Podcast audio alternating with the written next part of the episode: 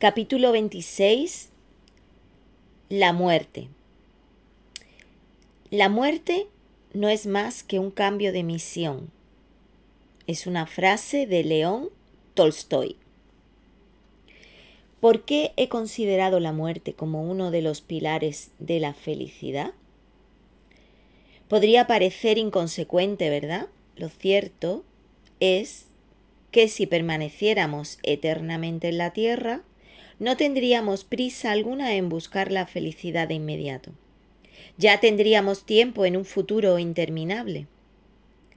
No obstante, a efectos prácticos, solo disponemos de la vida presente y nuestro tiempo está contado, por lo que no podemos permitirnos el lujo de desperdiciar ni un instante. Nuestra vida tiene fecha de caducidad, aunque no queremos darnos cuenta. ¿Para qué postergar esta prometida dicha? Cuanto antes comprendamos cómo alcanzarla, antes gozaremos de ella. ¿Qué sentido tendría esperar? ¿Quién sabe? Si esperamos mucho, ¿acaso se nos haga demasiado tarde? León Tolstoy, en su libro La muerte de Iván Ilyich, describe la vida de un juez que ejerce en Moscú. Este hombre detesta su trabajo, detesta a su mujer y todo lo que le ha tocado vivir. Detesta su vida, vaya. Cuando le llega la hora de marcharse al otro mundo y se encuentra en el lecho de muerte, mira a su mujer a los ojos y le dice ¿Qué ocurriría si toda mi vida hubiera sido una equivocación? Si no nos andamos con cuidado, podríamos nosotros también vernos en dicha tesitura. Un conocido mío guarda en el armario una chaqueta a la que le ha descosido los bolsillos para recordarse que la última que llevará puesta no los necesitará, ya que en el viaje postrero nos hemos de marchar con las manos vacías. Vinimos sin nada y sin nada partiremos. Todo lo que tenemos es temporal. ¿Para qué tanto esfuerzo por poseer, acumular, atesorar, cuando quedará atrás irremediablemente? Y sin embargo vivimos en el espejismo de lo imperecedero, como si todo por lo que nos afanamos se prolongara hasta la eternidad. Nos metemos tanto en el papel que representamos, en este teatro llamado vida, que terminamos por olvidar que somos los actores y que cuando la función termine y caiga el telón, nos quitaremos el atuendo e intentaremos recuperar nuestra verdadera identidad, preparándonos para la nueva obra. Tratemos de vivir de tal modo que logremos interpretar la melodía que llevamos dentro y que anhela ser escuchada evitando que la existencia se limite a un mero soportar los acontecimientos, las cargas y las responsabilidades. La muerte no es un hecho que debamos temer, porque lo realmente intrincado es la vida. Si bien para poder vivir sin angostura hay que dejar de ignorar la muerte, pues sigue interpelando al hombre por más que pretenda esconderla. Recuerdo cuando asistía a clase de budismo en Dharamsala, en la India, el lama Yenla, quien impartía la enseñanza, nos habló sin cesar de la muerte y la impermanencia durante varios días. Un amigo mío que también acudía con asiduidad en un momento dado me anunció que desistía. Se tomaba un descanso, porque le deprimía pensar tanto en la muerte.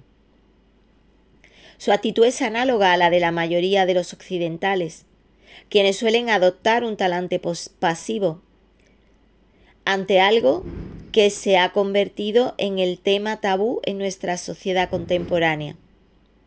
De hecho, se ha estigmatizado pues se ha relacionado con lo más sórdido y maldito. No se habla de ello porque se corre el riesgo de ser tildado de pájaro de mal agüero. Y sólo cuando el hecho inevitable nos alcanza, a falta de preparación alguna. Se reprime el dolor o se aparca ante la incapacidad de hacerle frente, sin encontrar un sentido ante este acontecimiento siempre injusto. ¿Será porque la muerte de otros nos atemoriza y nos hace sentir lo transitorio de nuestro paso por mucho que intentemos olvidarlo? Es una tarea baldía. El único hecho seguro que acontecerá una vez que nacemos es nuestra muerte.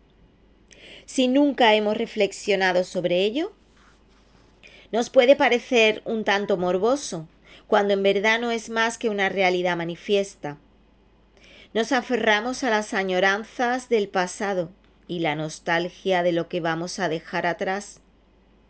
Nos obliga a deambular por las fronteras de la desesperación ante lo inevitable. Me pregunto si nos escudamos detrás del materialismo feroz. con el fin de llenar nuestros días y no tener que enfrentarnos al miedo a la muerte. En Occidente se le ha ido proscribiendo al mismo tiempo que a la vida se la ha sepultado tras el comercio de bienes, cuerpos y almas, pues al progreso solo le interesa aquello que es métricamente mesurable y de lo que se puede extraer ganancias. Quizás utilicemos esa huida de la realidad como anestesia y olvido, pues el mero pensamiento es en sí mismo causa de angustia y a la vez el sentimiento de caducidad parte, forma parte irrenunciable del acervo cultural del que no podemos desprendernos. De ahí el papel consolador de las modas consumistas, de esas pautas que dirigen el curso de nuestra vida como si nunca envejeciéramos. La productividad, el calendario de rebajas e incluso la rutina de las vacaciones estivales vienen a ser variables del mismo intento de desahogo. Lo indudable es que la muerte se presenta y entonces no tenemos más remedio que reconocer nuestro fin en esta tierra. En esos momentos estamos obligados a saborear las hieles del vacío. Nos percatamos de las cuentas pendientes y nos gustaría modificar lo que ya se ha solidificado. ¿Hemos de esperar a que llegue ese instante para tomar conciencia? Nuestra existencia es frágil, nuestro cuerpo vulnerable, está limitado en su adaptabilidad expuesto a innumerables riesgos y enfermedades. Por más avanzada que esté la tecnología, nuestro organismo puede desfallecer y la ciencia médica no es infalible. Juventud, salud, estatus social, fortuna, amistades y fama no representan garantía o protección alguna contra la muerte. Es fundamental asumir esta comprensión y aceptarla. Y hacerlo no debería ser causa de desdicha. Al contrario, si no nos enfrentamos a ello, ¿cómo podemos valorar la vida? Parece que solo somos capaces de apreciar su justo valor cuando su precariedad se hace patente y manifiesta. Al enfermar, al perder a alguien cercano, cuando nos vemos involucrados en un accidente. El lama español Jimpa dice, la muerte es el velo del misterio de la vida. Por ello, simbólicamente, está presente en todos los ritos de iniciación tradicional. Levantar el velo es levantar el vuelo. La muerte supone un nacimiento. Si no se reconoce el carácter transitorio y trascendental de la vida y la muerte, el planeta se irá insensibilizando hasta hacerse de granito y nosotros nos tornaremos estatuas de mármol. En este mundo trepidante parece que no hubiera lugar ni tiempo para todo aquello que no se consiga de inmediato. Y así a la muerte se le ha maldecido, y circunscrito fuera de la ley, inhumándola, junto con todo lo que nos lleva a cuestionarnos y lo que hace temblar las bases de nuestra cultura mercantilista, frívola y despiadada. En ocasiones, las pequeñas tribulaciones diarias nos obnubilan y nos hacen olvidar cuán preciosa es la existencia, malgastándola, preocupándonos por insignificancias. Solo cuando la muerte llega, esas trivialidades y sinsabores quedan relegados al olvido. Parece como si la principal preocupación del hombre girara en torno a cómo ganarse la vida. Y fuera de esto no encontrar asunto alguno con suficiente poder de convocatoria. Ni siquiera cuando está relacionado con un hecho que sobrevendrá ineludiblemente. No puedo estar más de acuerdo con el doctor Jorge Carvajal cuando opina que no hay muerte más dolorosa que la muerte lenta de la pérdida de sentido. En las culturas orientales la muerte es un acontecimiento natural y se reflexiona sobre la transitoriedad de lo que nos rodea con regularidad, y así como la propia vida. Los tibetanos, con la agudeza que les caracteriza, distinguen dos tipos de pereza, que llevan a perder miserablemente el tiempo, sin reparar que la muerte acecha. A una la llaman la pereza al estilo indio. En la India es muy común ver a los hombres tumbados en una hamaca bajo un árbol con la radio pegada a la oreja dormitando y despertándose de vez en cuando para pedirte. La segunda clase es la pereza al estilo occidental, que ya nombré. Esta no es propia. Urdimos todo tipo de estrategias para permanecer ocupados. Buscamos todo tipo de actividades para seguir sumidos en una intensa actividad aunque nada de lo que hagamos tenga especial relevancia, dejando de lado lo esencial. Lo llevamos a tal extremo que carecemos del tiempo necesario para compartirlo con los más cercanos o realizarnos personalmente. Hemos perdido el orden de prioridades y actuamos como si la vida fuera eterna, alegando ocupaciones sin fin y postergando lo crucial para cuando tengamos el momento, cuando estemos de vacaciones, cuando nos jubilemos, siempre para mañana. Lo cierto es que no hemos asumido que todo lo que tenemos aquí de algún modo lo hemos tomado prestado. En verdad, nada nos pertenece. Disfrutamos de ello, durante un tiempo, siempre limitado, y después regresa al mundo. No poseemos nada eternamente porque nada dura ni permanece. Nuestra presencia aquí es fugaz. La vida, tal y como la concebimos, apenas dura un suspiro. La única realidad es la impermanencia y la transformación.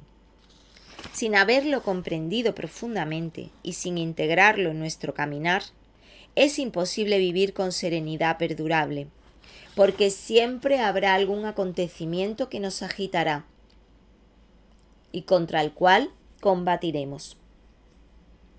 Para ello hemos de refutar una serie de lugares comunes que nos atrapan en la falsa certeza de creer que escondiendo la cara de la muerte nos veremos a salvo de la misma. El problema de considerarla como el enemigo a vencer es que generamos tal obsesión por aniquilarla y hacerla desaparecer de nuestro horizonte que eliminamos toda posibilidad de aceptación sincera. De hecho, para la gran mayoría el nacimiento es considerado una virtud y la muerte una pesadilla insoportable. De ese modo, citando de nuevo al lama Jimpa, la vida enajenada de la muerte conduce directamente a la barbarie, a tomar los medios como fin y obviar así el sentido y significado verdadero de la misma, impidiéndonos realizar su plenitud. Nuestra falta de preparación es evidente. Cuando vamos a ir de vacaciones, organizamos y preparamos hasta el último detalle. Compramos los billetes, planificamos, hacemos las maletas, reservamos el hotel. Dedicamos gran cantidad de tiempo y energía solo para unos días.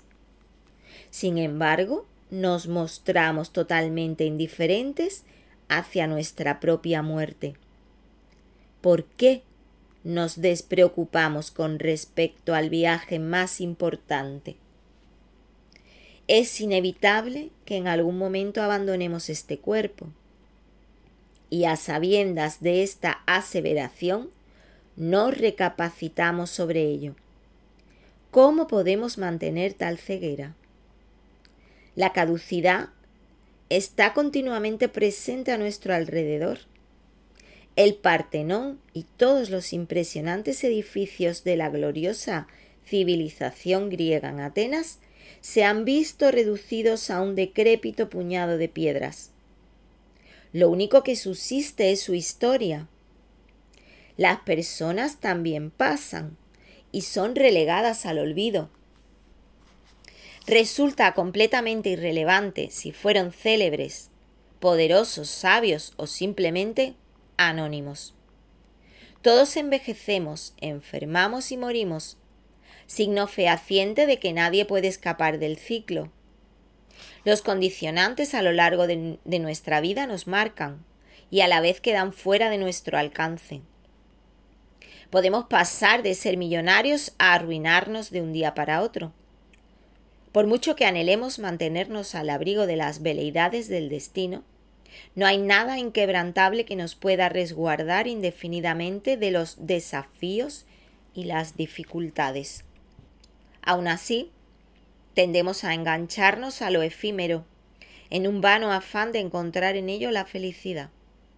Seguimos empeñados en atrapar lo que es por ende temporal, pretendiendo momificarlo con la engañosa pretensión de que persista para siempre Nacemos con fecha de expiración.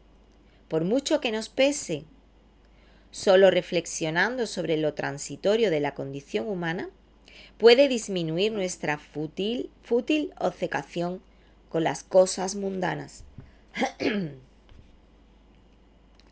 Aquellos que no temen la muerte son los que, sin desearla, se sienten satisfechos con su peregrinar por la vida sin asuntos pendientes por solventar. Están convencidos de que no han malgastado los años, orgullosos de haber vivido con integridad intentando dar lo mejor de sí, dejando una huella indeleble que no se borrará jamás.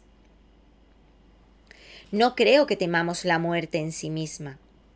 Tiendo a pensar que se trata de algo más inquietante y trágico lo que nos asusta es más bien el miedo a sentir que nunca se ha vivido con profundidad, que se llega al final de la ruta albergando la incómoda, incómoda sensación de que nunca estuvimos verdaderamente vivos, que no alcanzamos a comprender para qué es la vida, ni el significado de nuestra presencia aquí.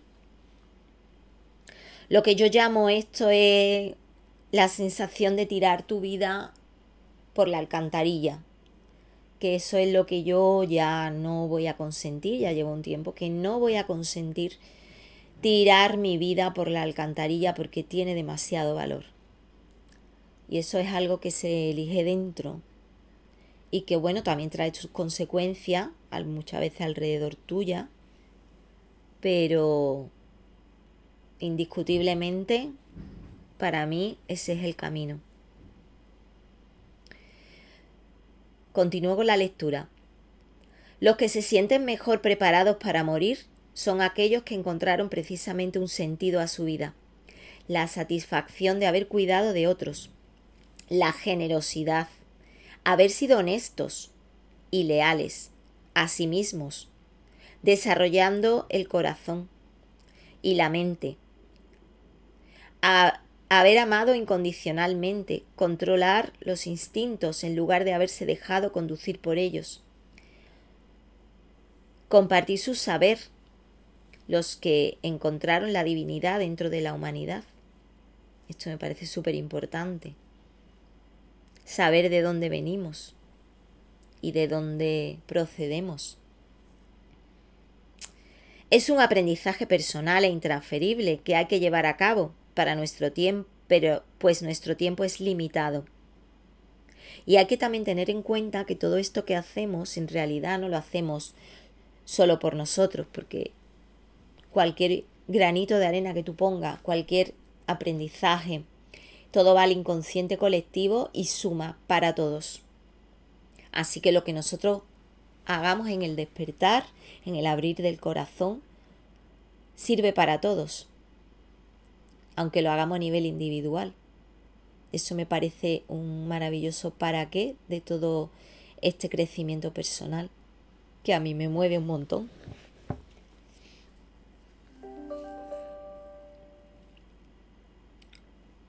Bueno, continúo con la lectura. Aunque la juventud parece situarse en la lejanía, eh, hablando del tiempo que es limitado, al llegar la madurez empieza a manifestar con mayor claridad. En cualquier caso, la edad tampoco representa garantía alguna. Existen tantos casos de hijos que fallecen antes que los padres, niños que mueren de cáncer, de jóvenes víctimas de accidentes. Lo indudable es que no tenemos certeza alguna de cuándo llegará nuestro momento. Aún así, actuamos con la convicción de que disponemos de un plazo infinito por delante. Total falacia, la muerte puede hacer una súbita aparición en cualquier instante y sin previo aviso. Con frecuencia, cuando nos hacemos mayores, dejamos de preguntarnos ¿hasta dónde llegaré? ¿Cuánto conseguiré? para pasar a cuestiones más filosóficas, como ¿qué he conseguido? ¿Qué diferencia ha plasmado a mi paso? ¿Qué dejaré detrás cuando haya partido? Pero mi pregunta es, ¿Hay que esperar a la senectud para sopesar nuestra fragilidad y las consecuencias de nuestras acciones? Con la reflexión, lo más probable es que lleguemos al convencimiento de que la muerte no debe atemorizarnos. De ordinario, lo que nos amedrenta es la noción que tenemos de ella, nuestra idea de que representa algo terrible. Y esto nos lo recalcan y súper recalcan como yo digo, la caja tonta eh, continuamente, millones de veces durante el día y esto es una programación que a la que estamos sometidos todos, sobre todo en Occidente, continuamente. Yo creo que ya a nivel mundial nos recalcan lo terrible de la muerte. Además, nada más que hay que estar atento a los a las palabras que utilizan en las noticias cuando hablan de una muerte. Siempre hablan de catástrofe, de, de terrible, usan mucho el, terrible. Os invito a, a, estar atento un día y apuntar las palabras que usan para la programación. Esta programación civilina, ¿no? Inconsciente. Pero bueno, a la que todos nos sometemos. Yo no, ya eso, bueno, lo, lo hago desde un lugar de, Intento hacerlo desde un lugar de la conciencia, del darme cuenta. Bueno, continúo con la lectura. Eh, que nos pintan la muerte como terrible, ¿no? Aquí es donde debemos perseguir un verdadero ahínco, la posibilidad de cuestionar nuestros prejuicios más profundos. Si los examinamos y los observamos con objetividad, evidenciaremos si son verdades absolutas, si nos benefician o no, no se debe temer la muerte ni el dolor, solo el miedo a la muerte y al dolor. Un proverbio sufí dice, muere antes de morir y nunca morirás. Esto es lo que ocurre con aquellos que se han topado de bruces con la muerte. Ese tipo de experiencias cambian su percepción, de manera que viven el presente con mayor intensidad y se inquietan menos por las nimiedades. Una vez que se ha sentido el aliento de la muerte en el cuello, percibimos cuán preciosa es la vida. pero necesitamos un accidente serio, una enfermedad grave o una crisis catártica para darnos cuenta de que cada día es único y nuestras vidas son temporales? Si exploramos la historia, comprobamos que durante siglos nuestra cultura judeocristiana estuvo dominada por la obsesión con la muerte y todo lo relacionado con el tema de la salvación y la condena. Al pasar al secularismo y romper con las raíces cristianas, se menoscabó también la comprensión más profunda de la pérdida, el dolor, la maldad y el diálogo en torno a ello. Hemos alcanzado la libertad a costa de la soledad y nos ha aportado una imagen incómoda y remota de la muerte. Se ha hecho mucho más difícil enfrentarse a su realidad desnuda. Esto me recuerda a la actitud desconfiada de los victorianos frente a la sexualidad. ¿Qué causaba los escrúpulos victorianos? Seguramente el hecho de que preferían vivir su moral sin esfuerzo, por lo que las pulsaciones de la lujuria resultaban inquietantes y desbordaban sus propios límites. En lugar de luchar contra ellas para controlarlas, preferían negar su existencia y reprimirlas. Algo análogo ha sucedido con la idea de la muerte. En la sociedad laica actual, nuestra imagen idílica de perfección se conjuga mal con la realidad de desgracias y calamidades que nos encontramos se rinde culto a la juventud, a la salud, la vitalidad, la belleza artificial como símbolos de una sociedad basada en lo insustancial. La publicidad se encarga de reforzarlo constantemente, incitándonos y seduciéndonos con una quimera al margen de dificultades y retos. La muerte y la pérdida se han convertido en hechos que nos negamos, y con esa premisa resulta imposible prepararse para lo ineluctable. Además, en un entorno volcado en las ganancias materiales, escatimamos tiempo e interés en todo aquello que no reporte beneficio monetario y, a ser posible, inmediato. Lo que no pueda salir al mercado nos parece poco serio e indigno. No obstante, sin tornar nuestra mirada hacia el interior, cada vez nos hundiremos más en nuestras propias miserias.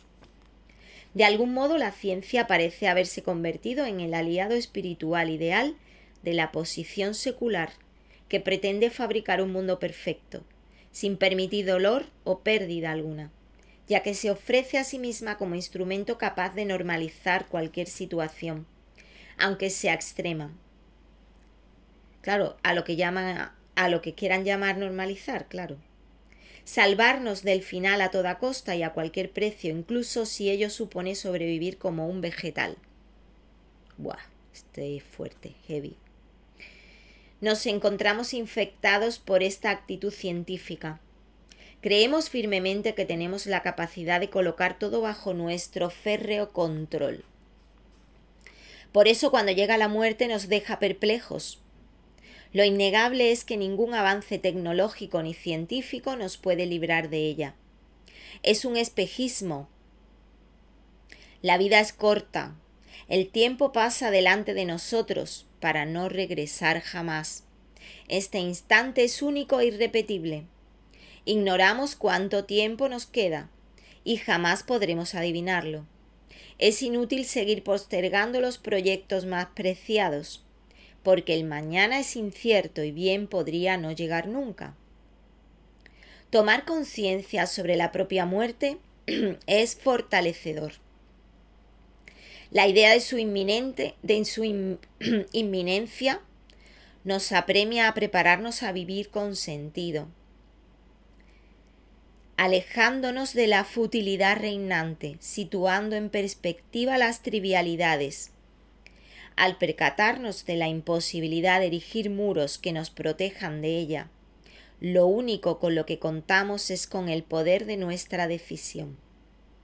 Hemos de responsabilizarnos de nuestros pensamientos, palabras y acciones, y una vez que elegimos, no queda tiempo para lamentos ni recriminaciones.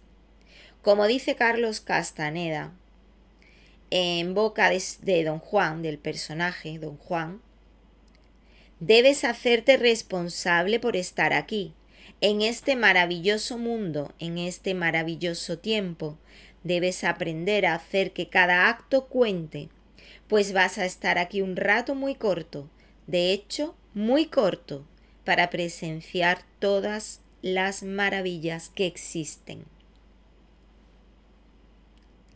Para crecer, hemos de considerar la muerte como una aliada, no como un enemigo. Los niños son los que, en su sencillez, mejor nos pueden enseñar. Entre otro signo de su sabiduría inherente nos queda el legado que dejaron muchos de ellos antes de ser llevados a las cámaras de gas en los campos de concentración nazis. Las paredes de las barricadas en las que dormían hacinados estaban repletas de mariposas, ¡wala! Trazadas con piedras o cualquier clase de material que dejara huella, acaso para advertirnos que sólo se transformaban para volar hacia la siguiente etapa. ¡Wala! ¡Qué emoción! Me ha encantado, sí señor. Bueno, muchas gracias por esta escucha. Me ha parecido un súper temazo este de la muerte. Y vivamos cada día como si fuera el último. Pero con sonrisa. Porque la vida transcurre hoy. Hoy. Bueno, os mando un súper abrazo de luz disfrutad de este día, disfrutad de la vida y dejad vuestra maravillosa semilla de amor y luz en este planeta. Gracias, gracias, gracias.